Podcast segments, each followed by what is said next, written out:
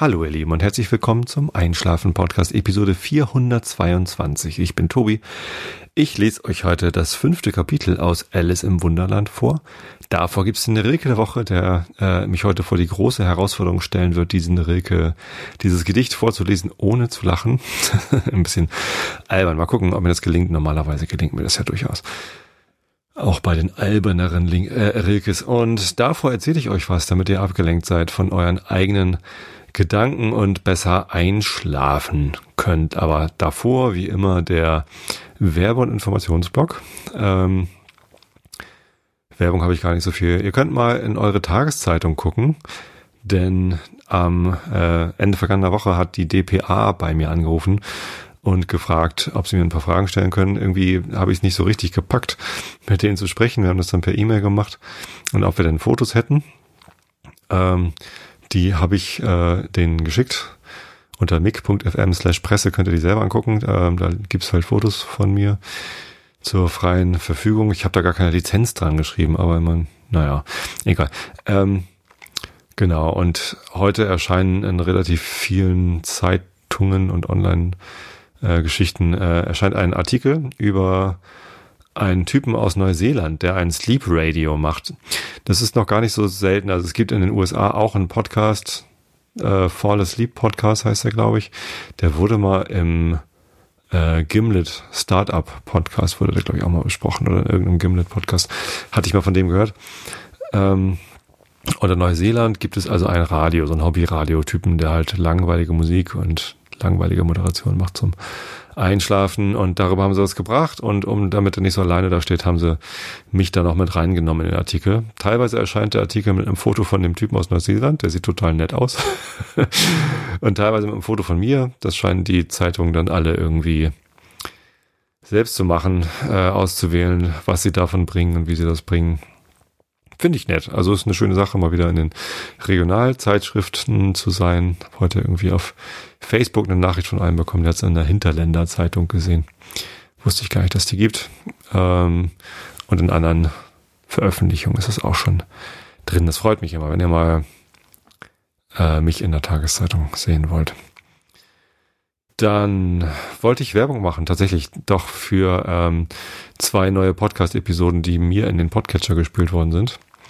Denn passend zu der neuesten Episode im Pappkameraden-Podcast, die ich letztes Mal schon angeteasert habe, äh, über meine Sion-Probefahrt, die jetzt endlich veröffentlicht ist. Die andere angekündigte Episode über äh, unser Whisky-Fass, das wir abgefüllt haben, ist noch nicht veröffentlicht. Die liegt hier noch irgendwie auf meiner Festplatte. Die kommt dann.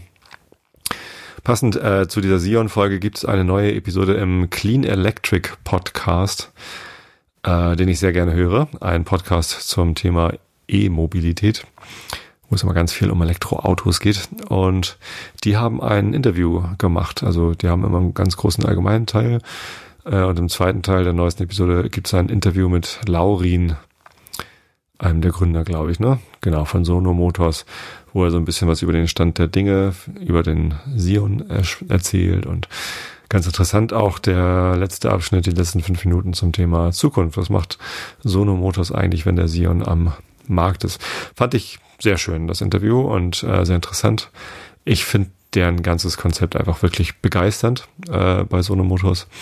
Und ich mag den Clean Electric Podcast, also hört da ruhig rein. Da geht's halt mal um was anderes als um PS und um laut rührende Motoren und um, weiß ich nicht, warum es in einer Autosendung sonst so geht. Wer, wer fährt am schnellsten? Wobei darum geht's auch manchmal. Egal. Also, aber gerade so, was so der Laurin erzählt, was die Nachhaltigkeit angeht, was die Veränderung des Mobilitätsmarktes angeht und äh, dass ein Autohersteller sagt, er findet eigentlich, dass es zu viele Autos auf den Straßen gibt und so. Das finde ich schon spannend. Hört mal rein. Und jetzt gerade höre ich übrigens, und da weiß ich schon jetzt, dass die Episode großartig ist, weil es nicht die erste dieser Art ist.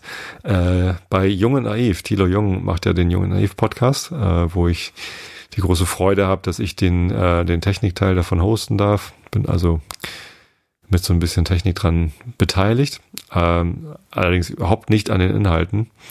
Was wohl ganz gut ist, denn dadurch ist die Qualität sehr hoch. Nein, nicht dadurch, aber Tilo macht einen extrem guten Job. Und er hat ein neues Interview geführt mit äh, Richard David Precht, einem Philosophen unserer Zeit. Und der ähm, war schon öfter bei Thilo Jung zu Gast, bei Jung und Naiv. Und die bisherigen Interviews fand ich auch immer sehr gut. Und jetzt gibt's ein neues Zwei-Stunden-Interview, Richard David Precht bei Thilo Jung. Ich habe jetzt gerade mal die erste Viertelstunde gehört oder so. Und ja, ich äh, weiß schon jetzt, dass ich die restliche Zeit äh, sehr genießen werde, diesen Podcast zu hören. Also, da ihr jetzt wieder nur alle zwei Wochen den Einschlafen-Podcast bekommt und falls euch der Realitätsabgleich nicht gefällt, dann habt ihr damit nochmal zwei Hinweise, was ihr denn noch so hören könnt. Ja, genau, so viel zum Thema Werbung. Eine Sache vielleicht noch, und zwar ähm, gibt es diesen Podcast ja schon recht lang. Seit 2010 mache ich das jetzt. Habe ich heute gerade wieder in der Zeitung gelesen. Gut, dass die Zeitung das weiß. Ähm, und ich ähm, habe immer mal Phasen gehabt, wo ich um, um Spenden gebeten habe oder wo ich diese Pappkameraden-Idee gehabt, dass wenn ich eine Million zusammenbekomme, dass ich dann irgendwie aufhöre zu arbeiten und ganz viel podcaste.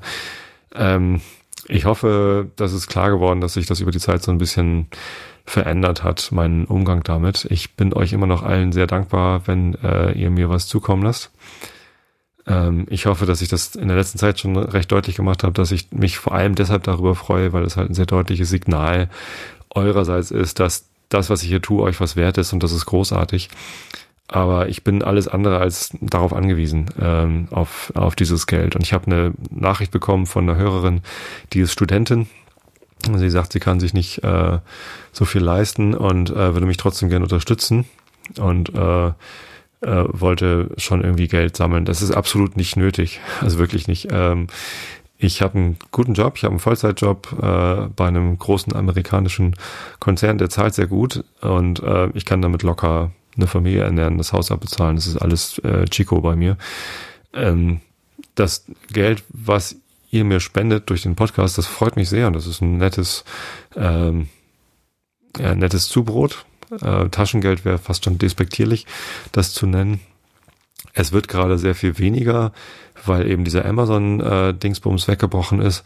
Das macht aber nichts. Ich kann immer noch äh, gut mit meiner Familie in Urlaub fahren und mir ein Eis kaufen und den Kindern Eis kaufen und alles, alles ist in Ordnung. Ähm, deswegen ähm, bitte spendet mir nur was, wenn ihr euch das auch wirklich leisten könnt. Äh, wenn nicht, dann äh, macht es nicht. Ähm, es gibt ganz viele, die haben einen 1 Euro Dauerauftrag pro Monat irgendwie auf mein Spendenkonto eingerichtet oder 50 Cent und einige 2,50. Ähm, das ist natürlich total super. Ähm, freut mich wirklich. Und ich gehe total gerne davon Eis essen oder kaufe mir eine Kamera oder ähm, mache damit Dinge, die ich mit meinem normalen Gehalt vielleicht nicht machen würde.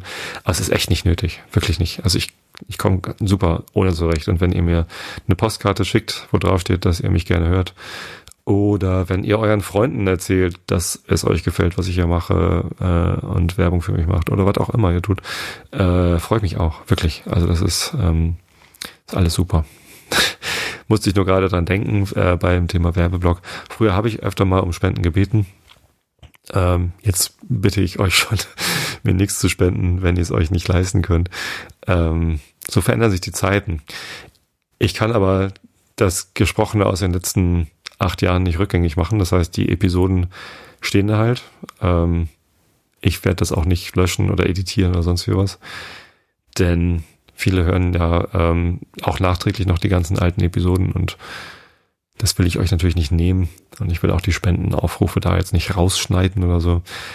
Ähm, trotzdem, ähm, seht's mir nach, dass ich mal diese Spendenaufrufe gemacht habe. Auch da hatte ich schon genug Geld zum Leben. Ähm, ja, ich sehe das mittlerweile halt alles ein bisschen, bisschen entspannter. Wahrscheinlich, weil ich jetzt über, über so viele Jahre schon so viel Spenden von euch bekommen habe, dass es mir schon fast unangenehm ist für den Aufwand, den ich hier betreibe. Denn es ist eigentlich tatsächlich nicht so viel Aufwand. Ich bereite mich ja nicht so intensiv vor. Also ist jetzt nicht so, dass ich Recherche mache oder sonst wie was. Zumindest nicht für diesen Podcast. Bei anderen Podcasts ähm, habe ich mehr Aufwand, aber die mache ich ja auch seltener. Insofern, ja, ist halt so, wie es ist. Ne? Ähm, trotzdem an dieser Stelle natürlich nochmal vielen Dank an alle, die mich da unterstützen oder auch vielen Dank an alle, die mich da einfach nur unterstützen wollen. Vielleicht nett an mich denken. Alles gut, sozusagen. Tja,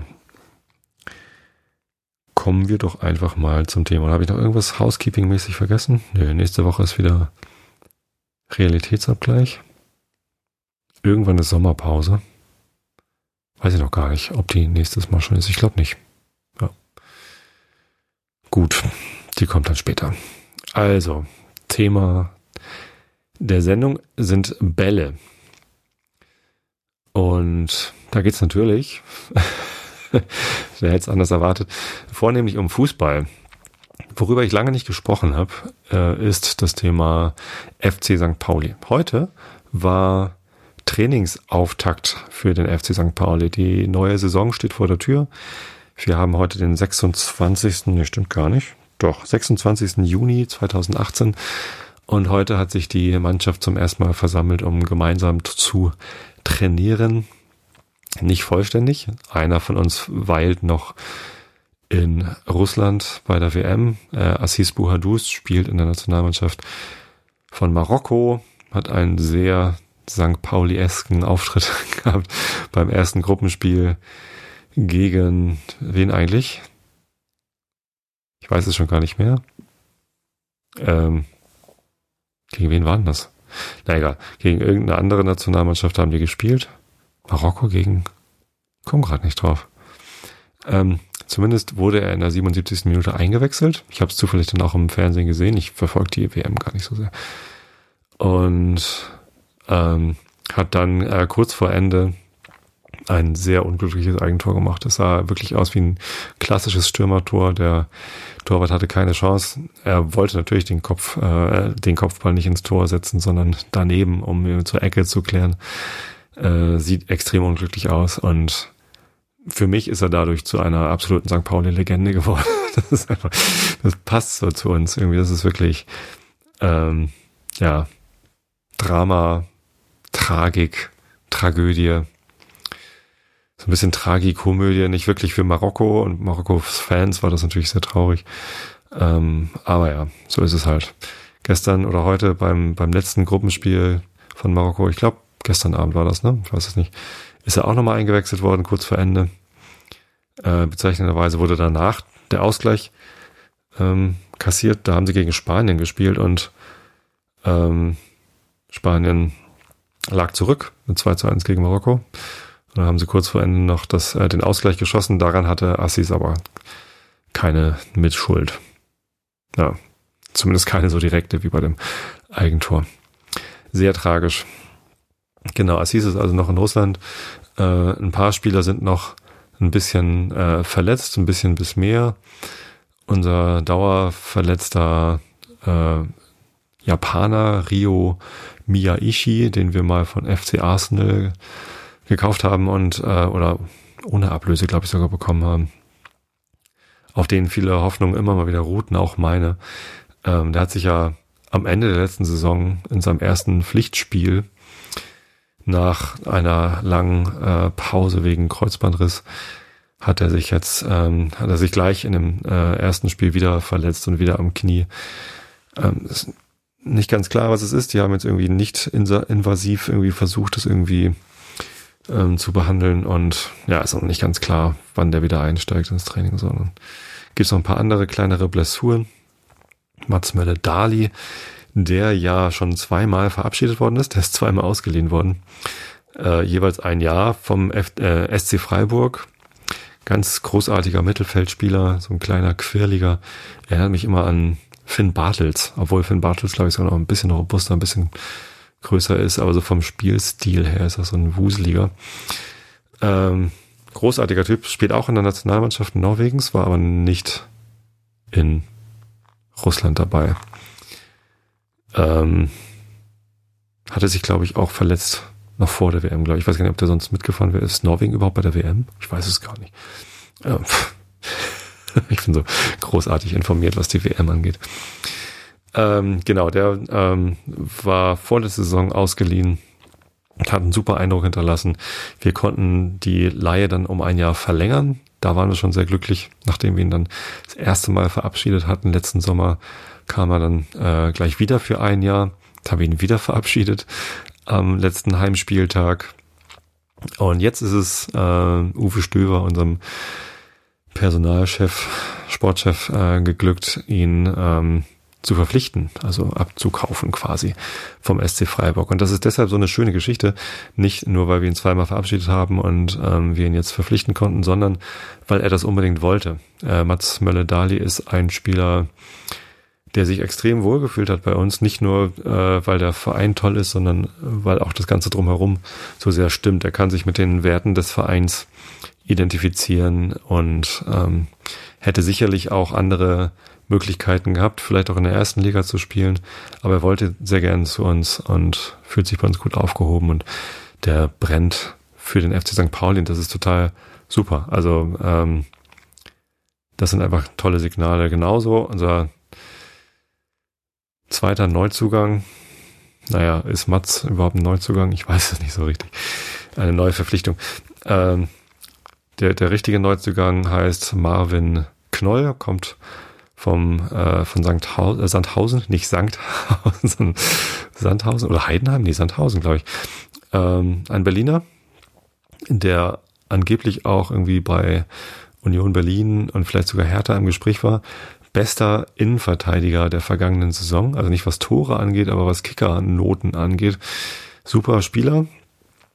Ähm, und auch der wollte unbedingt zum FC St. Pauli der postet schon irgendwie seit Tagen irgendwie Bilder, ähm, wie er sich auf das Training freut. Heute irgendwie Trainingsauftakt und er postet dann irgendwie Bilder von sich irgendwie auf Instagram und so. Ähm, der ist auch sehr glücklich bei uns gelandet zu sein und das ist toll, wenn sich Spieler mit, mit dem Verein jetzt wieder identifizieren. Wir haben nach unserer legendären Mannschaft um Fabian Boll mit Ebbers und Bruns und den ganzen alten Haudegen, die Hüllenhunde, ähm, haben wir eine, eine Phase gehabt, wo wir viele Spieler hatten, die sich nicht so unbedingt mit dem FC St. Pauli und seinen Werten ähm, identifiziert haben. Natürlich haben wir Schnecke, ne, Jan-Philipp Kaller, der irgendwie auch schon seit Ewigkeiten in der Mannschaft ist und so eine tragende Rolle spielt.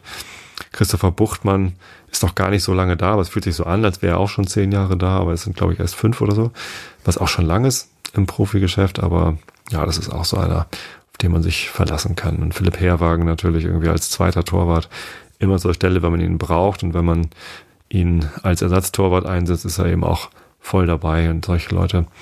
Das ist toll, äh, wenn die dann die Mannschaft tragen und es scheint gerade so ein bisschen wieder die Überhand zu gewinnen. Also die Leute, die sich mit dem Verein identifizieren und auch wegen des Vereins beim FC St. Pauli spielen und nicht nur, weil es ihr Beruf ist, Fußballspieler zu sein. Das ähm, finde ich gut. So, das ähm, macht Hoffnung auf eine intensive, euphorische Saison, was natürlich nicht bedeutet, dass wir oben mitspielen und irgendwie aufsteigen wollen, sondern ähm, wie man im Fall Assis Buhadus bei der WM sieht, kann die Tragik auch gerne dann mal nach hinten losgehen. Hauptsache ist was los. So, und das ist bei uns ja so die Devise. Ich erhoffe mir von der Saison vom FC St. Pauli, dass es ähm, ja ähm, vielleicht nicht so lange spannend um den Abstieg geht, so wie in den letzten Saisons immer mal wieder. Wir dachten ja in der letzten Saison schon, wir hätten nichts mit dem Abstieg zu tun. Äh, waren sogar irgendwie Mitte der Rückrunde nochmal irgendwie ähm, so drei Punkte hinter dem dritten oder vierten Platz zumindest. Irgendwie mit, mit Schlagdistanz nach oben. Aber ähm, haben dann trotzdem erst am vorletzten Spieltag den Klassenhalt klar machen können. Es wurde noch sehr eng. Ähm, insgesamt war die ganze Liga halt sehr eng. Ne? Also wenn man mal guckt, dass am vorletzten Spieltag, also vor dem vorletzten Spieltag stand, glaube ich, nur für zwei Mannschaften fest, in welcher Liga sie denn in der kommenden Saison spielen. Das war Nürnberg, für die der Aufstieg schon feststeht. Nee, Düsseldorf, für die stand der Aufstieg schon fest. Und für Kaiserslautern stand der Abstieg schon fest. Ansonsten war irgendwie noch irgendwie alles nicht so ganz in trockenen Tüchern. Ähm, und viele Leute in Abstiegsgefahr und viele Leute in Aufstiegschance. Und das war, das war sehr, sehr spannend. Äh, ganz so spannend braucht es bitte. Nicht in jeder Saison. Zumindest nicht für uns. So, das wäre ganz gut, wenn es mal ein bisschen weniger spannend wäre. Dann stehen natürlich zwei Derbys an. Der HSV hat es endlich geschafft, was niemand ihm zugetraut hat, nämlich äh, abzusteigen. Das klingt jetzt gehässiger, als es klingen sollte. Ähm, ich habe mich ehrlich gesagt seit der Relegation gegen Karlsruhe nicht mehr wirklich für den HSV interessiert. Das war äh, für mich ähm, vorher immer so, dass ich da mitgefiebert habe.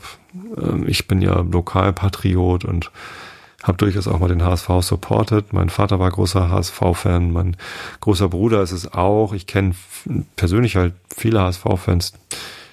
Ähm, und ich glaube sogar ein paar Leute, die dort arbeiten. Und so ein Abstieg bedeutet natürlich finanzielle Einbußen und damit auch Arbeitsplätze, die in Gefahr sind. Ähm, da hat auch jemand ausgerechnet, welche finanziellen Einbußen das für die gesamte Stadt bedeutet, dass äh, der HSV nicht mehr in der ersten Liga spielt. Ähm, nichts gegen besagtes Sandhausen, aber wenn die zu Gast kommen, sind halt weniger Gästefans da, als wenn Dortmund kommt. Das Stadion wird wahrscheinlich nicht äh, nicht so voll sein wie äh, bei Bundesligaspielen mit attraktiven Gegnern. Ähm, ja, und das bedeutet für lange Zeit habe ich da mitgefiebert und gehofft. Äh, dann habe ich irgendwann auch mal gehofft, dass sie, dass sie absteigen, damit es da mal auch zu einer Erneuerung kommen kann. Also auch kein bös gemeintes, kein bös gemeinter Abstiegswunsch. Ich habe nichts, wie gesagt, gegen den HSV. Aber als sie dann die Relegation gegen Karlsruhe irgendwie so so müde irgendwie abgehakt haben und dann doch in der ersten Liga geblieben sind, ist da für mich jegliche Emotionalität verschwunden und ich habe mich da einfach wirklich nicht mehr für interessiert. Ich habe eigentlich bis zum Schluss auch nicht dran geglaubt, dass sie, dass sie absteigen. Das war mir auch egal. Aber jetzt sind sie abgestiegen. Ähm, jetzt sind sie in der zweiten Liga und ich freue mich nicht, dass sie abgestiegen sind, aber ich freue mich auf die Derbys. Da gibt es endlich mal wieder die Chance, den HSV am Millern-Tor zu begrüßen und vielleicht kriege ich auch irgendwie Karten fürs Volksparkstadion, dass ich unser Auswärtsspiel ähm, in Pinneberg im Stadion hinter der Müllverbrennungsanlage, wie wir es, äh, wenn wir es nicht Mordor nennen, nennen wir es so.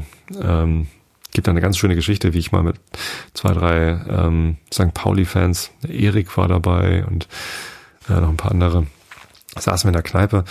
Ähm, Stefan Grünfeld war, glaube ich, auch dabei. Ähm, und da haben wir irgendwie gescherzt, wie man denn, äh, das war nach einem Spiel unserer zweiten Mannschaft gegen die zweite vom HSV, glaube ich. Ja, genau, haben dann noch ein Bier getrunken und dann ähm, damals äh, hieß das Volksparkstadion gerade irgendwie AOL Arena oder nee, schon nicht mehr. Es hatte irgendeinen Namen. Und äh, der HSV war wie immer finanziell angeschlagen und haben gesagt, wir könnten ja mal eine Crowdfunding-Kampagne starten und den Stadionnamen kaufen. Haben dann überlegt, wie würden wir denn dieses Stadion nennen, wenn wir die Namensrechte kaufen würden. Und wir schwankten sehr zwischen Stadion hinter der Müllverbrennungsanlage, was ja, wenn man das dann in großen Lettern drumherum schreiben würde, auch recht lang wäre.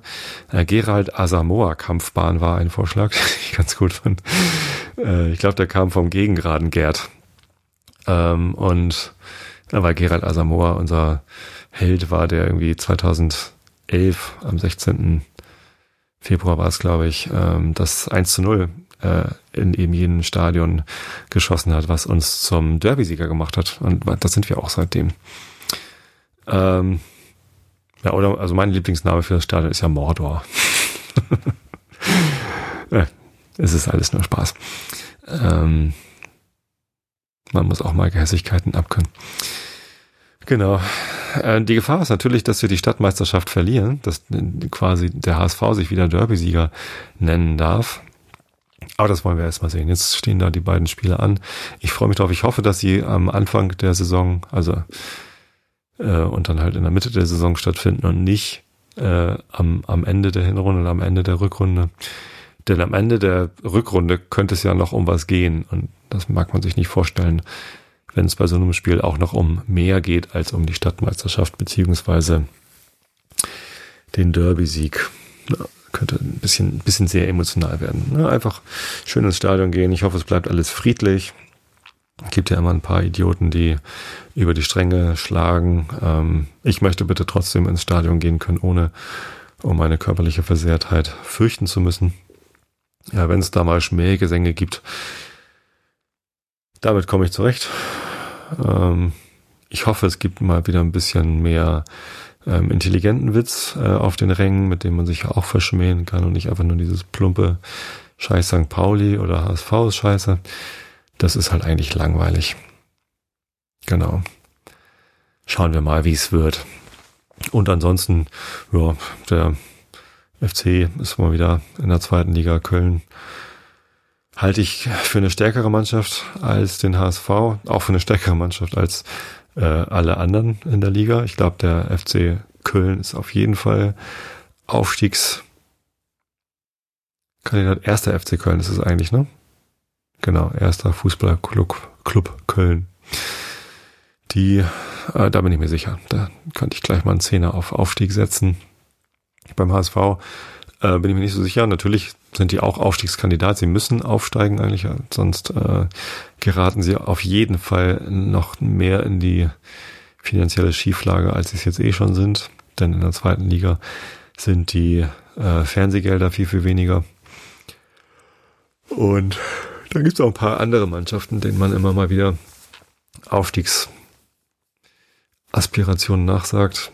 Ähm, Kiel gehört, glaube ich, jetzt äh, wieder nicht dazu. Den hat man das letzte Saison schon vor der Saison nicht zugetraut. Dann haben sie die ganze Saison oben mitgespielt, sind irgendwie am Ende nur Dritter geworden. Obwohl sie in der Rückrunde irgendwie kaum was gewonnen haben, sind sie immer noch Dritter geworden. Und ähm, haben dann leider die Relegation gegen Wolfsburg verloren. Jetzt ist Marvin Duksch weg. Das war ja äh, unser Spieler, der verliehen war an Kiel. Ähm, der hat noch ein Jahr Vertrag gehabt bei uns, ist jetzt gerade nach Düsseldorf verkauft worden. Da spielt dann also nächste Saison erste Liga. Das ist übrigens ein Spieler, der sich nie wohlgefühlt hat am Millantor und das auch laut gesagt hat, dass er, obwohl er äh, uns verpflichtet war und eigentlich ja nur ausgeliehen war in Kiel, dass er keinen Bock hat, wieder für den FC St. Pauli zu spielen. Ähm, kann man machen, ist dann wenigstens ehrlich, aber mögen muss man ihn für diese Ehrlichkeit nicht. irgendwie so richtig den Grund dafür habe ich nicht verstanden, warum er nicht für uns spielen will. So andere wollen unbedingt für uns spielen, dann nehmen wir doch lieber die. Viel Glück in Düsseldorf äh, hat Uwe Stöber gut gemacht, dass er da noch einen Millionenbetrag für uns rausgehandelt hat. Schade für Kiel, dass er nicht da geblieben ist, aber Kiel konnte ihn sich ohne Aufstieg nicht leisten. Ich glaube, das war auch vorher schon klar. Äh, der Trainer Markus Anfang macht einen Neuanfang in Köln, glaube ich. Das heißt, Kiel hat auch einen neuen Trainer, ich weiß gar nicht wen. Und das, ja, wenn der Top-Stürmer, der Torschützenkönig der zweiten Liga geworden ist, und der Trainer, der die Mannschaft irgendwie in die zweite Liga geführt hat und da auf den dritten Platz, wenn die weg sind, das bedeutet schon wieder einen Neustart. Und ob das dann unbedingt wieder heißt, dass sie oben mitspielen, ich glaube nicht. Ähm, deshalb gehören die, glaube ich, nicht dazu. Eintracht Braunschweig gehörte ja immer mit zu den Aufstiegsaspiranten, also immer, immer wurde Eintracht Braunschweig als Aufstiegsaspirant gehandelt. Jetzt sind sie abgestiegen und spielen in der dritten Liga. Da sind sie bestimmt Aufstiegsaspirant, aber jetzt mal nicht in der zweiten Liga. Da gibt es aber Union Berlin, die auf jeden Fall noch ähm, aufsteigen wollen, immer mal wieder und auch immer mal wieder oben dran schnuppern und trotzdem immer nicht schaffen. Das ist fast eine ähnliche Tragik wie bei uns. Ähm, Kräuter Fürth, der ehemalige ewige Vierte, ähm, steht, glaube ich, auch ganz gut da. Ich weiß gar nicht, wer da noch alles Aufstiegsaspirant ist, aber gibt schon noch eine ganze Menge Clubs, die äh, immer wieder oben mitspielen. Heidenheim zum Beispiel, ich sprach schon von ihnen. Relativ kleiner Club, aber mit einer extrem konstanten Leistung. Ähm, und ähm, immer wieder überraschend oben im äh, oberen Tabellendrittel unterwegs. Aber ähm, eigentlich dann ja am Ende doch nicht überraschend, dass die immer wieder da oben drin stehen. Es wird auf jeden Fall eine interessante Zweitligasaison. Ich freue mich drauf. Erste Liga ähm, kenne ich mich ehrlich gesagt nicht so aus. Ist ja auch relativ langweilig. FC Bayern wird Meister. Die Frage ist nur wann.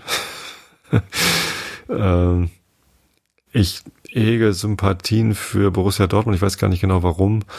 Wahrscheinlich im Wesentlichen, weil sie ähm, ja also eigentlich so die einzige Mannschaft ist, denen man auch zutraut, den Bayern mal Paroli zu bieten. Das, hier das Klassiko zwischen FC Bayern und Borussia Dortmund, wie sie es nennen. Eigentlich ist das Klassiko ja zwischen FC Barcelona und Real Madrid.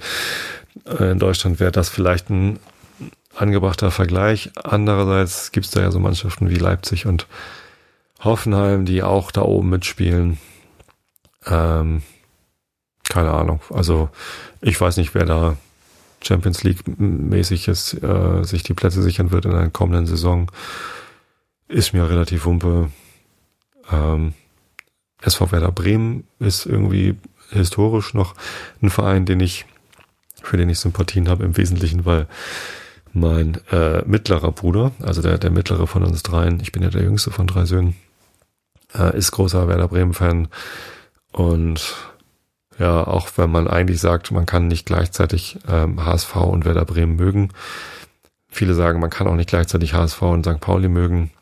Ähm, ich sehe da eigentlich wenig Probleme. Ich finde so Fanfeindschaften eigentlich eher albern. Ich freue mich immer, wenn Werder Bremen gewinnt.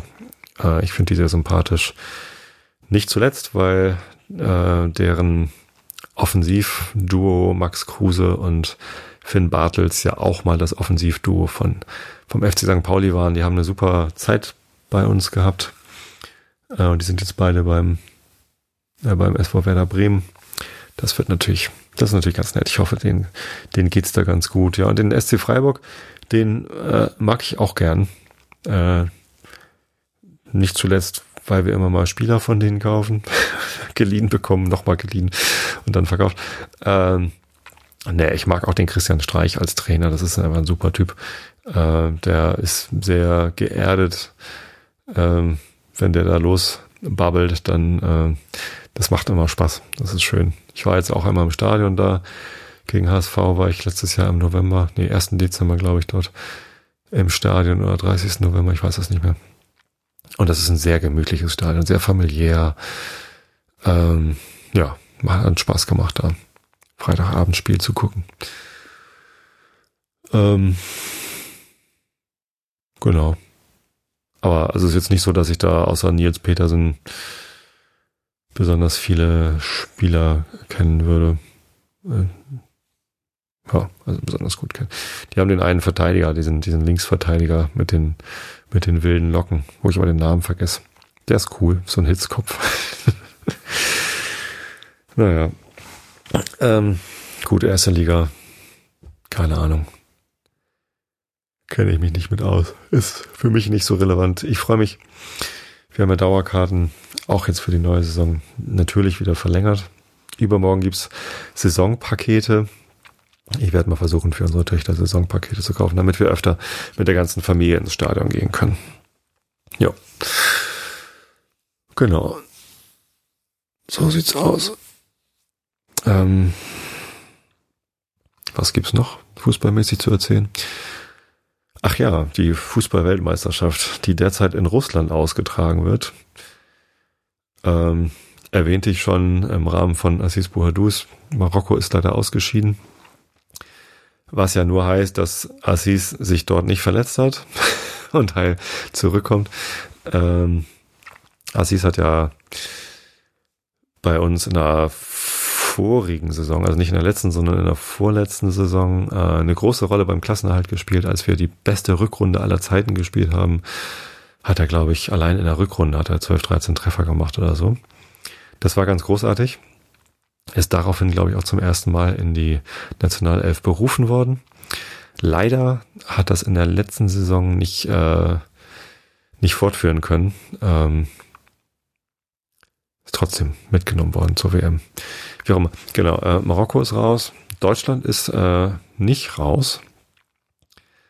Das war ja eine sehr spannende Geschichte. Ähm, das erste Gruppenspiel habe ich äh, bei meinem Kumpel Christian verfolgt, erst am Radio und dann, wir waren gerade am Renovieren, der, der renoviert gerade und dann haben wir gerade den Fernseher angeschlossen bekommen an die frisch gestrichene Wand, als äh, schon irgendwie 20 Minuten gespielt waren. Und ja, haben wir halt so das am, am Rande mitverfolgt. Ich brenne da gerade irgendwie nicht so für. Also früher habe ich mich auch mal sehr für Weltmeisterschaften, Europameisterschaften interessiert und das sehr intensiv verfolgt und ganz viele Spiele, möglichst viele Spiele geguckt. Mittlerweile ist das irgendwie nicht mehr so. Ich weiß gar nicht genau, woran es liegt. Ähm, es liegt jetzt nicht unbedingt an Russland und die Tatsache, dass das in einem Land äh, stattfindet, äh, wo die politische Führung andere politische Meinungen äh, nicht so gern zulässt, wo, äh, wo es Probleme mit der Meinungsfreiheit, Pressefreiheit ähm, und ähm, auch andere Probleme mit der Demokratie gibt. Ähm, ich habe in der letzten Sendung was von der Diktatur gesagt. Das ist natürlich ein hartes Wort. Ähm, aber eine lupenreine Demokratie ist es mal nicht, lieber Gerd Schröder. aber ja, genau. Das, ähm, das ist natürlich ein Faktor, das immer deutlicher wird, dass Fußball, also die FIFA Fußball-WM eigentlich äh, vor Korruption äh, kaum noch stehen kann.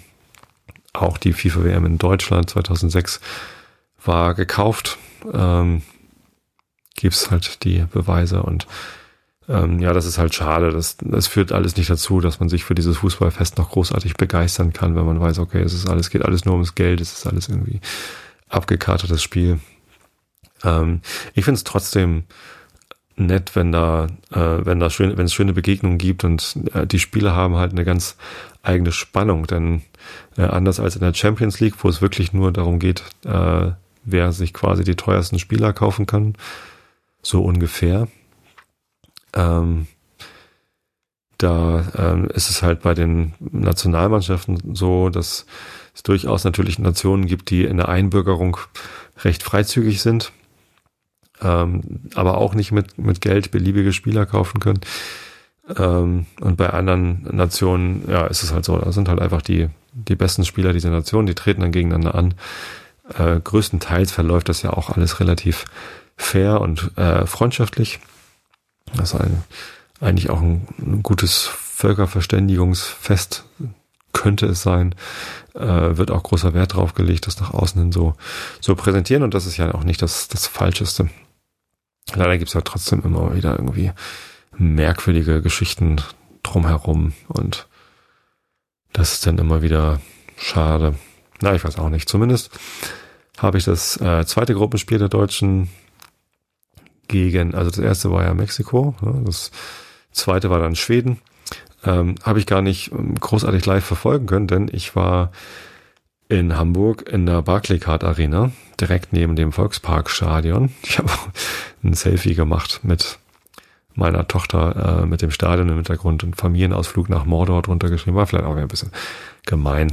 Ähm, aber zumindest war ich gar nicht in dem Stadion, sondern in der Barclaycard Arena, das große Veranstaltungshalle, wo 6K United stattgefunden hat. Eine Veranstaltung, wo 6000 Kinder organisiert über die Schulen äh, gemeinsam gesungen haben. Ein Riesenchor, quasi eine ganze Kurve in diesem äh, in dieser Halle, Veranstaltungshalle war gefüllt.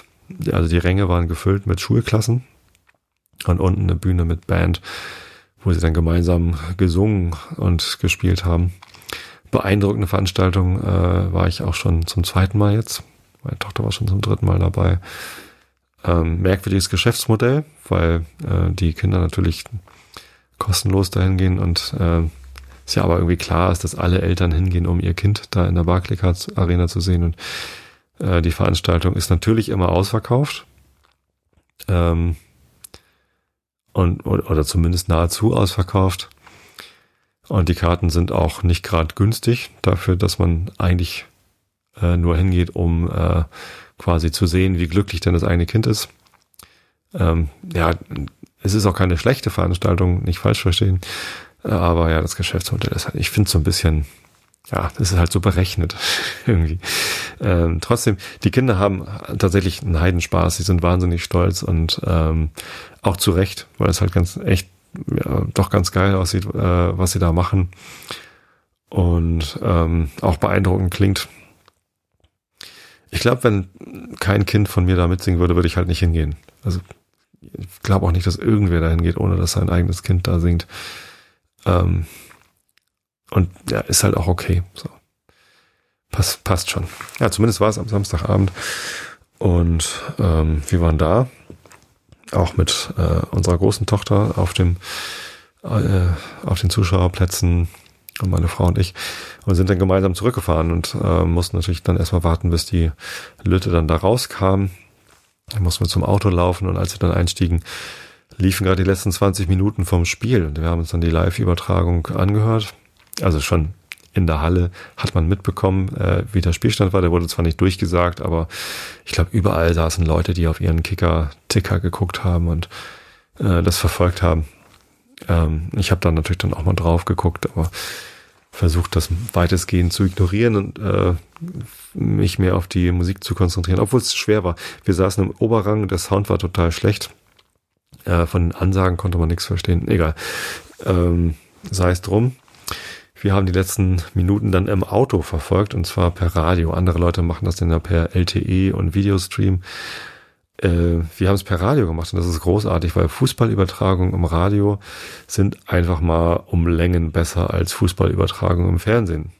Man sieht zwar nicht, was passiert, aber die Reporter äh, sind wunderbarst ausgeflippt. Äh, schon irgendwie bevor dann der Siegtreffer gefallen ist, waren sie, äh, ne, dann kam ja der Pfostentreffer noch von Julian Brandt und da kam irgendwie dit und das und das war ein extrem spannendes Spiel, ein äh, vor allem spannendes Finale und als dann in der fünften Minute der Nachspielzeit dann der Freistoßtreffer von äh, Toni Kroos da im Netz gezappelt ist, da sind die ja, die konnten sich gar nicht wieder einfangen, saßen weinend vor ihren Mikrofonen. Das war schon irgendwie, ja, es hat echt Spaß gemacht, denen zuzuhören.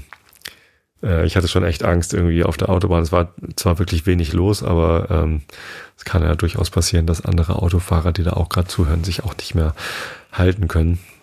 Ist aber alles sicher geblieben, mussten keine Angst haben, dass irgendwie ein Unfall passiert und ja, es hat Spaß gemacht, dazu zu hören. Ich habe es mir hinterher die Zusammenfassung im Fernsehen angeguckt. Und dadurch ist natürlich in unserer Gruppe, Gruppe F, ähm, die spannende Situation entstanden, dass ähm, alle außer Südkorea noch weiterkommen können. Stimmt gar nicht. Auch Südkorea kann, glaube ich, noch weiterkommen. Wenn Mexiko gegen Schweden gewinnt und Südkorea hoch gegen uns gewinnt, dann ähm, hat Schweden immer noch sechs. Nee, Schweden hat ja jetzt drei Punkte, ne? Die haben gegen ähm, Südkorea gewonnen und gegen uns verloren, genau. Ja, alle können noch weiterkommen, alle können noch ausscheiden.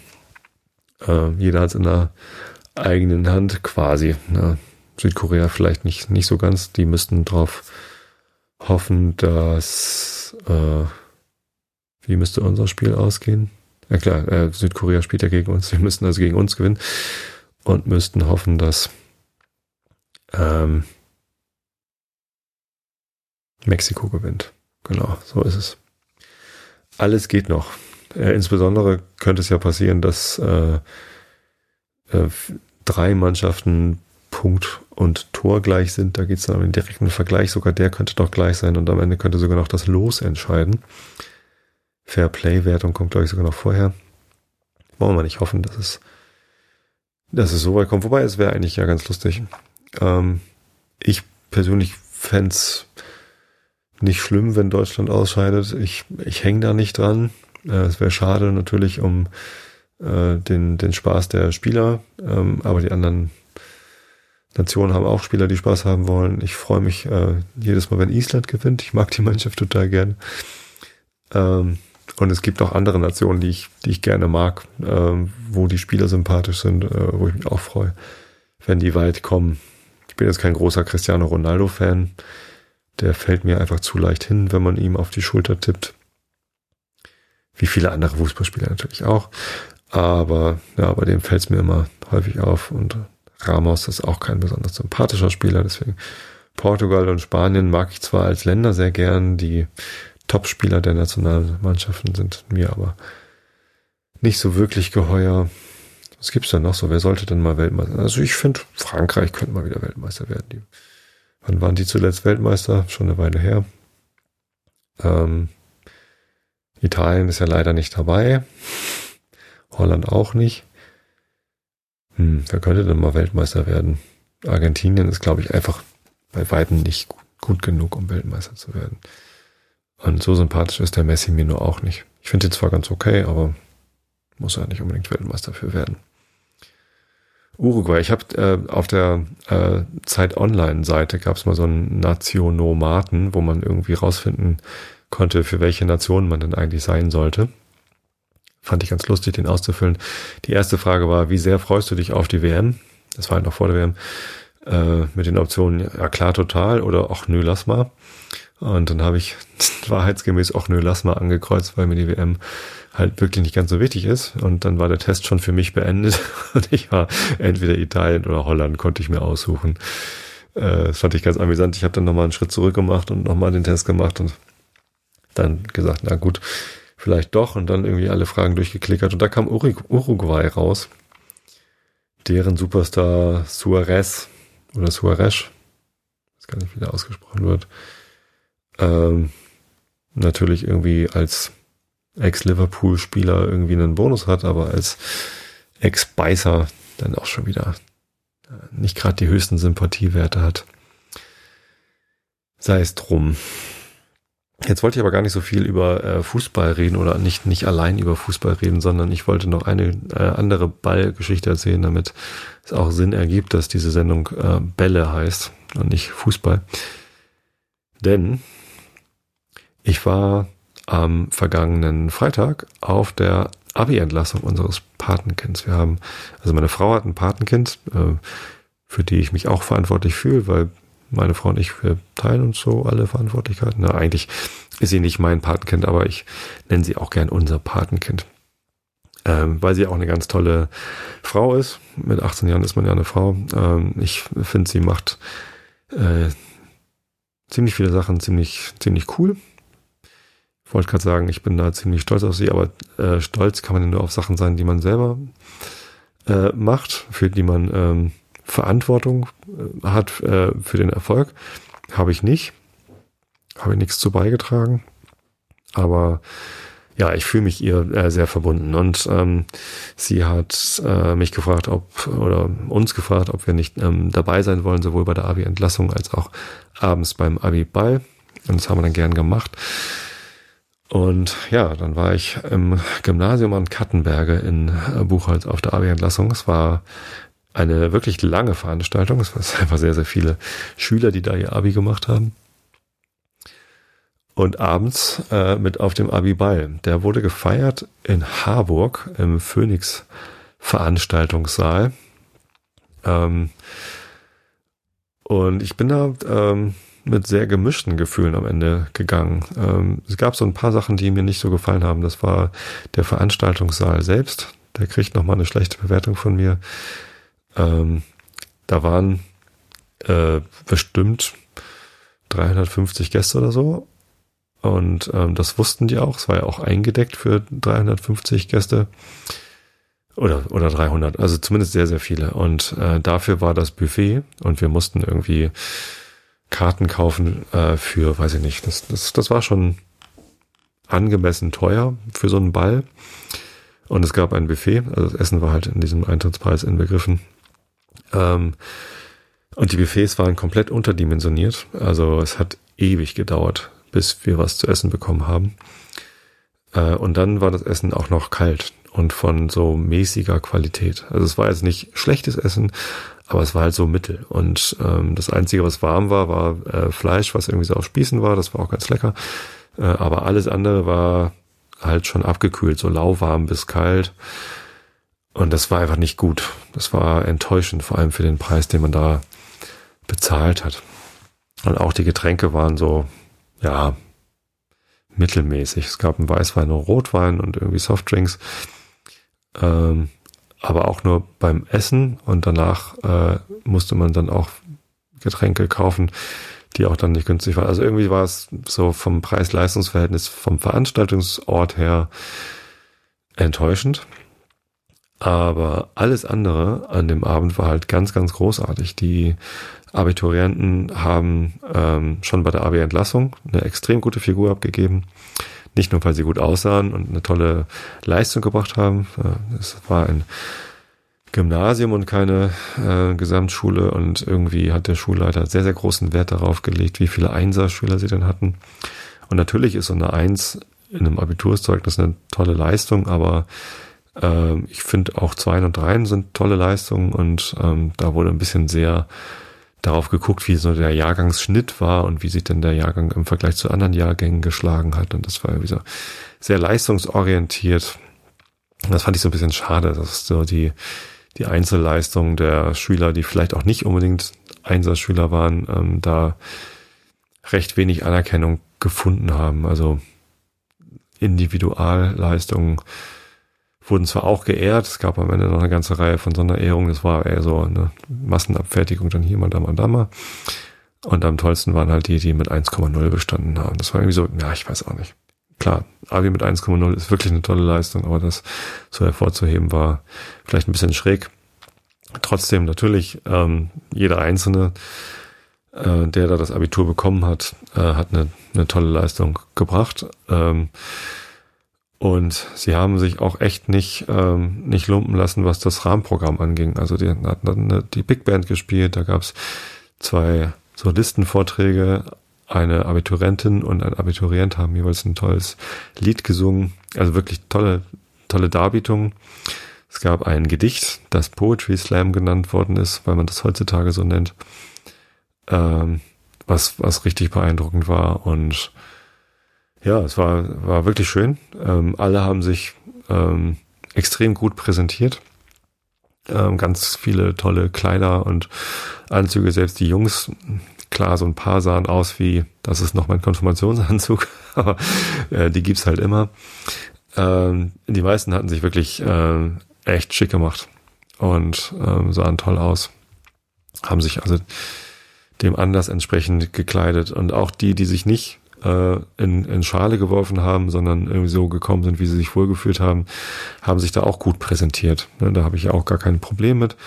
Äh, wer das so für sich entscheidet, äh, das ist natürlich auch äh, vollkommen in Ordnung. Wenn man selbstbewusst sich da hinstellt und sagt, hey, ich habe mein Abi, ich feiere hier mit euch und los geht's. Ihr könnt euch gerne alle verkleiden. Äh, ich komme so. Das ist auch eine starke, ein starker Auftritt. Ja. Und beim Abi-Ball dann am Abend hatten viele tatsächlich noch ein zweites Kleid irgendwie, das sie sich angezogen haben, die Mädels. Und ähm, die Jungs sahen fantastisch aus und es war wirklich so, so eine Ballatmosphäre. Das war wirklich toll. Also es war, ähm, das war echt beeindruckend, ähm, wie, wie da alle aufgetreten sind. Das war irgendwie, ja, sehr viel, also fast Professionalität an den Tag gelegt worden ist, ganz im Gegensatz äh, zum, zum Veranstaltungsort. Das ist natürlich nicht den Abiturienten anzulasten. Das konnten die, glaube ich, nicht wissen. Hätte man natürlich vorher irgendwie versuchen können rauszufinden, aber naja, sei es drum. Ähm, ich habe es genossen und ähm, auf unser Patenkind, ähm, hätte ich beinahe wieder gesagt, sind wir stolz. Ähm, wir freuen uns einfach ganz doll, ähm, dass sie da ihr Abitur bestanden, auch mit einer sehr guten Note. Ähm, und ähm, ja, es war einfach toll, sie in dem Umfeld zu erleben, da mitfeiern zu dürfen. Ich durfte sogar mit ihr tanzen. Habe eine Reihe Fotos gemacht und das war ähm, ja wirklich äh, wunder wunderschön, da dabei zu sein. Ja, genau viel zum Abiball. Ist auch so eine Veranstaltung, wo man, wo man nicht hingeht, wenn man nicht äh, beteiligt ist. Natürlich nicht. Äh, was sollte man dann da auch? Ähm, und ich glaube, es geht da halt genau wie bei 6K United so ums äh, Sehen der Angehörigen und ums gesehen werden der Angehörigen. Und das, das finde ich auch durchaus angemessen. Das kann man auch mal machen. Das muss ja gar nicht so sein, dass irgendwie Außenstehende damit hinkommen. Genau bei 6K United, warum sollte ein Außenstehender damit hingehen? Das ist, ist ja nicht irgendwie ein Konzert wie bei den Foo Fighters, wo irgendwie eine, eine berühmte Band äh, besonders tolle musikalische Leistungen darbietet, sondern es geht um die Freude der Beteiligten, die man gemeinsam teilen möchte, die, woran man teilhaben möchte, wo man hingeht, um ähm, ja, Respekt zu zollen für, für das, was ähm, geleistet worden ist. Auch wenn es, ähm, ja, also es gibt halt sehr, sehr viele Schüler, die Jahr für Jahr ihr Abitur bekommen. Das ist jetzt keine, äh, nichts, was in der überregionalen Presse erwähnt wird, dass jetzt ein Einzelner da sein Abitur äh, gemacht hat. Äh, trotzdem ist das natürlich eine, eine Leistung. Äh, und das auch noch in zwölf Jahren zu schaffen, weil das ja noch einer der Jahrgänge ist, die äh, G8 irgendwie schon nach zwölf Jahren das Abitur erreicht haben soll. Und ähm, ja, das ist einfach eine Sache, über die man sich freuen kann, wenn man es geschafft hat. Und wenn dann die Angehörigen kommen und sich äh, dran beteiligen an dieser Freude, quasi Wertschätzung ähm, übermitteln. Ähm, das ist einfach ein, ein schöner Anlass. Auch bei 6K United, da ist es zwar vielleicht ein bisschen weniger individuelle Leistung ähm, der Einzelnen, aber es ist natürlich äh, auch eine große Freude der Darbietenden, an der man teilhaben kann, die nicht stattfinden. Diese Freude würde ja gar nicht stattfinden, wenn der Saal nicht voll wäre. Also ich glaube, wenn, wenn da keine Zuschauer wären, hätten die deutlich weniger Freude da ähm, auf der Bühne beziehungsweise auf der auf der Darstellerseite. Das heißt, da ist es so ein so ein ganz interessantes Ökosystem, was da ähm, stattfindet an an Wertschätzung, an Freude, die sich gegenseitig ähm, steigert, dadurch, dass man einfach da ist.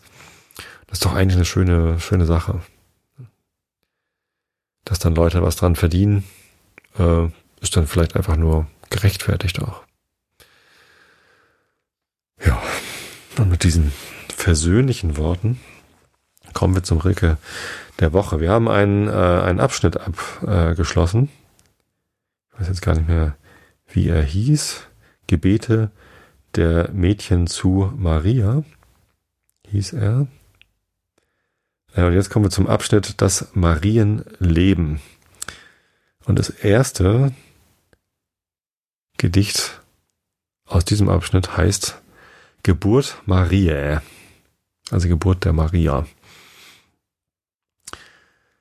Oh, was muss es die Engel gekostet haben, nicht aufzusingen plötzlich, wie man aufweint, da sie doch wussten, in dieser Nacht wird dem Knaben die Mutter geboren, dem einen, der bald erscheint, schwingend verschwiegen sie sich und zeigten die Richtung, wo allein das Gehöft lag des Joachim. Ach, sie fühlten in sich und im Raum die reine Verdichtung, aber es durfte keiner nieder zu ihm, denn die beiden waren schon so außer sich vor Getue.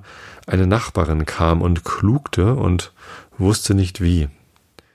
Und der Alte vorsichtig ging und verhielt das Gemur einer dunklen Kuh, denn so war es noch nie. Ich glaube, es ist ein OCR-Fehler bei klugte. Eine Nachbarin kam und klagte. Klingt plausibler zumindest. Aber vielleicht gibt es ja auch das Wort klugen, sowas wie klugscheiße. Also ich weiß es nicht. Ich habe es geschafft, das ohne zu lachen vorzulesen mit der dunklen Kuh. Äh, denn so war es noch nie. Bin ich mal stolz auf mich und meine Leistung. Und zum Einschlafen lese ich euch jetzt das fünfte Kapitel aus Alice im Wunderland von Lewis Carroll vor. Guter Rat von einer Raupe. Augen zu und zugehört. Die Raupe und Alice sahen sich eine Zeit lang schweigend an.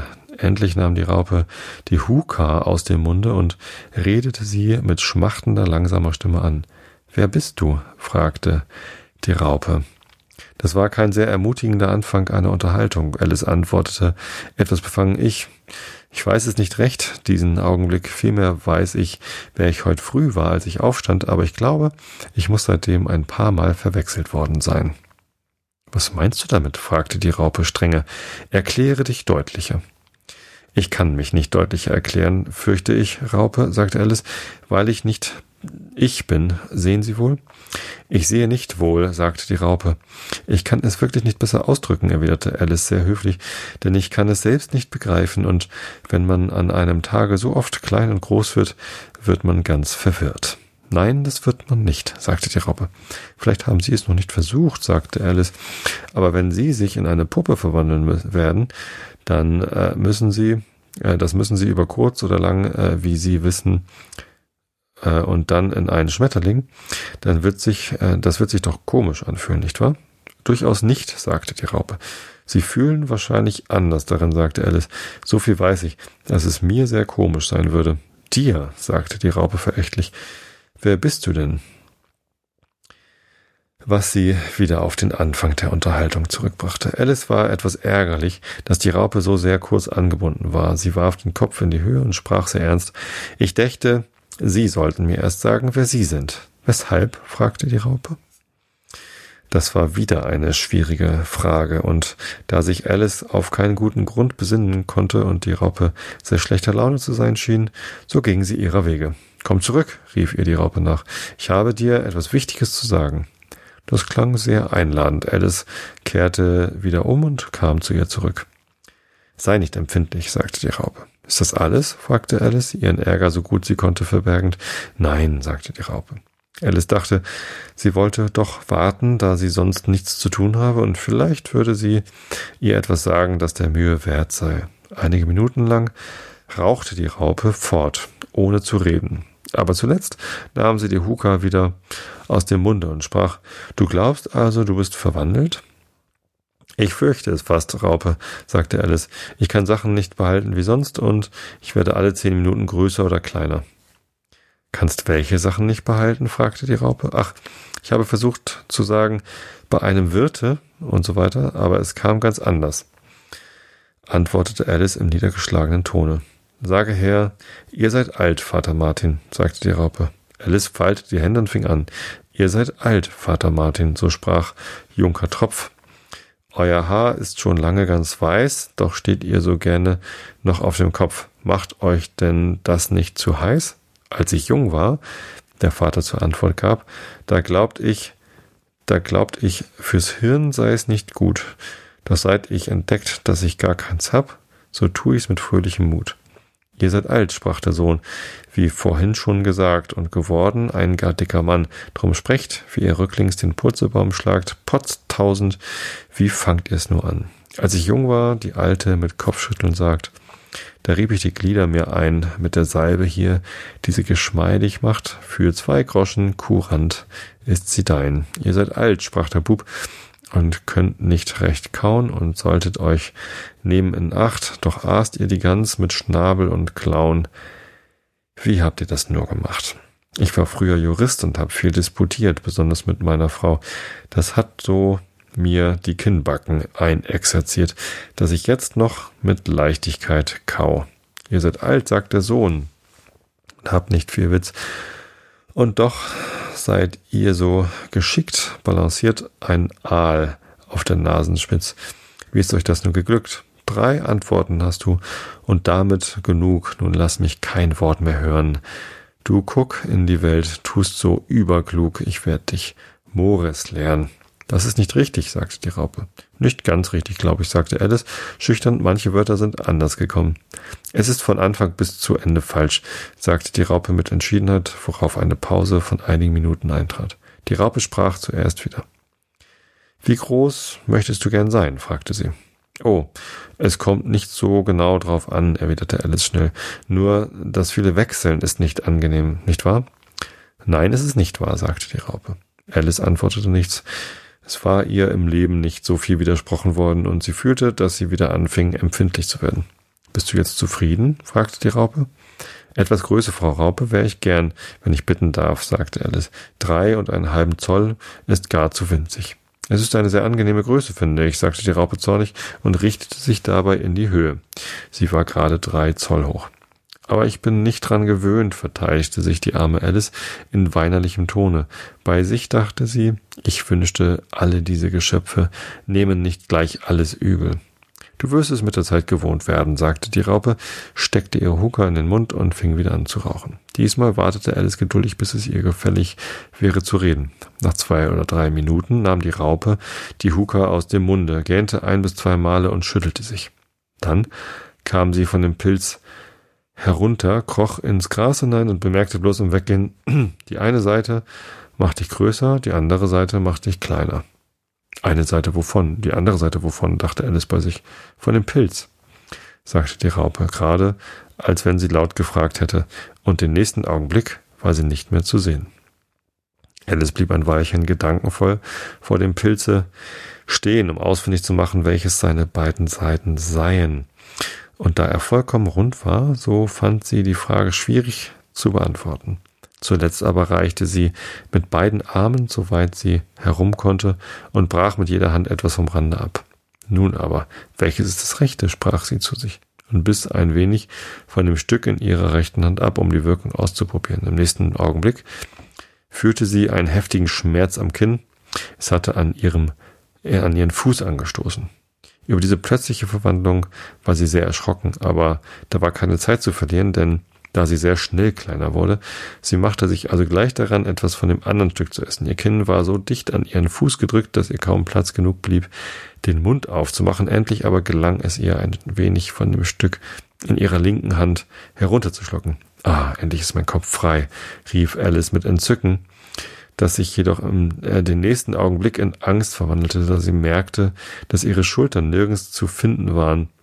Als sie hinuntersah, konnte sie weiter nichts erblicken als einen ungeheuer langen Hals, der sich wie eine Stange aus einem Meer von grünen Blättern erhob, das unter ihr lag. Was mag all das grüne Zeug sein? sagte Alice. Und wo sind meine Schultern nur hingekommen? Und ach, meine armen Hände, wie geht es zu, dass ich euch nicht sehen kann? Sie griff bei diesen Worten um sich, aber es erfolgte weiter nichts als eine kleine Bewegung in den entfernten grünen Blättern.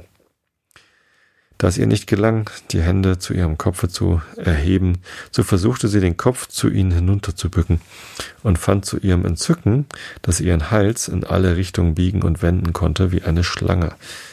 Sie hatte ihn gerade in ein malerisches Zickzack gewunden und wollte eben in das Blättermeer hinuntertauchen, das, wie sie sah, durch die Gipfel der Bäume gebildet wurde, unter denen sie noch eben herumgewandert war, als ein lautes Rauschen sie plötzlich zurückschreckte. Eine große Taube kam ihr ins Gesicht geflogen und schlug sie heftig mit den Flügeln. Schlange, kreischte die Taube. Ich bin keine Schlange, sagte Alice mit Entrüstung. Lass mich in Ruhe. Schlange, sage ich, wiederholte die Taube, aber mit gedämpfter Stimme und fuhr schluchzend fort. Alles habe ich versucht und nichts ist ihnen genehm. Ich weiß gar nicht, wovon du redest, sagte Alice. Baumwurzeln habe ich versucht, Flussufer habe ich versucht, Hecken habe ich versucht, sprach die Taube weiter, ohne auf sie zu achten, aber diese Schlangen, nichts ist ihnen recht. Alice verstand immer weniger, aber sie dachte, es sei unnütz, etwas zu sagen, bis die Taube fertig wäre. Als ob es nicht genug, genug, als ob es nicht Mühe genug wäre, die Eier auszubrüten, sagte die Taube, da muss ich noch Tag und Nacht den Schlangen aufpassen. Kein Auge habe ich die letzten drei Wochen zugetan. Es auszuschließen, mir, äh, es auszuschließen, mir sehr leid, dass du so viel Verdruss gehabt hast, sagte Alice, die zu verstehen anfing, was sie meinte. Und gerade da ich mir den höchsten Baum im Walde ausgesucht habe, fuhr die Taube mit erhobener Stimme fort, und gerade da ich dachte, ich wäre sie endlich los, müssen sie sich sogar noch vom Himmel herunterwinden. Pfui, Schlange. Aber ich bin keine Schlange, sage ich dir, rief Alice. Ich bin ein, ich bin ein. Nun, was bist du denn? fragte die Taube. Ich merke wohl, dass du dir etwas ausdenken willst. Ich bin ein kleines Mädchen, sagte Alice, etwas unsicher, da sie an die vierfachen Verwandlungen dachte, die sie den Tag über schon durchgemacht hatte. Eine schöne Ausrede, wahrhaftig, sagte die Taube im Tone tiefster Verachtung. Ich habe mein Lebtag genug kleine Mädchen gesehen, aber nie eine mit solch einem langen Hals. Nein, nein. Du bist eine Schlange. Das kannst du nicht ableugnen. Du wirst am Ende noch behaupten, dass du nie ein Ei gegessen hast. Ich habe Eier gegessen, freilich, sagte Alice, die ein sehr wahrheitsliebendes Kind war. Aber kleine Mädchen essen Eier ebenso gut wie Schlangen. Das glaube ich nicht, sagte die Taube. Wenn sie es aber tun, nun, dann sind sie eine Art Schlange, so viel weiß ich. Das war etwas so Neues für Alice, dass sie ein paar Minuten ganz still schwieg. Die Taube benutzte die Gelegenheit und fuhr fort. Du suchst Eier, das weiß ich nur zu gut. Und was kümmert es mich, ob du ein kleines Mädchen oder eine Schlange bist? Aber mich kümmert es sehr, sagte Alice. Schnell. Übrigens suche ich zufällig nicht Eier, und wenn ich es täte, so würde ich deine nicht brauchen können. Ich esse sie nicht gern roh. Dann mach, dass du fortkommst, sagte die Taube verdrießlich, indem sie sich in ihrem Nest wieder zurechtsetzte. Alice duckte sich unter die Bäume so gut sie konnte, denn ihr Hals verwickelte sich fortwährend in die Zweige und mehrere Male musste sie anhalten und ihn losmachen. Nach einer Weile fiel es ihr wieder ein, dass sie noch ein Stück Pilz in den Händen hatte, und sie machte sich sorgfältig daran, knabberte bald an dem einen, bald an dem anderen und wurde abwechselnd größer und kleiner, bis es ihr zuletzt gelang, ihre gewöhnliche Größe zu bekommen. Es war so lange her, dass sie auch nur ungefähr ihre richtige Größe gehabt hatte, dass es ihr erst ganz komisch vorkam, aber nach einigen Minuten hatte sie sich daran gewöhnt und sprach mit sich selbst wie gewöhnlich. Ähm, schön. Nun ist mein Plan ausgeführt. Wie verwirrt man von dem vielen wechseln wird. Ich weiß nie, wie ich den nächsten Augenblick sein werde. Doch jetzt habe ich meine richtige Größe. Nun kommt es darauf an, in den schönen Garten zu gelangen. Wie kann ich das anstellen? Das möchte ich wissen. Wie sie dies sagte, kam sie in eine Lichtung mit einem Häuschen in der Mitte, ungefähr vier Fuß hoch. Wer auch darin wohnen mag, es geht nicht an, dass ich, so groß wie ich jetzt bin, hineingehe. Sie würden vor Angst nicht wissen, wohin. Also knabberte sie wieder an dem Stückchen in der rechten Hand und wagte sich nicht an das Häuschen heran, bis sie sich auf neun Zoll heruntergebracht hatte. So. Einerseits will sie nicht ständig groß und klein werden. Andererseits macht sie es freiwillig. So ist es manchmal. Tja, ähm, so viel zu dieser Episode. Ich wünsche euch allen eine gute Nacht. Schlaft recht schön. Ähm, schlaft ausreichend viel. Ich wünsche euch, ähm, dass ihr immer schön ausgeschlafen seid, denn Schlafen ist eure Gesundheit sehr zuträglich. Und zu wenig Schlafen ist eher schädlich. Genau. Und weil ich will, dass es euch allen gut geht, wünsche ich euch guten Schlaf. Bis zum nächsten Mal. Gute Nacht. Ich hab euch alle lieb.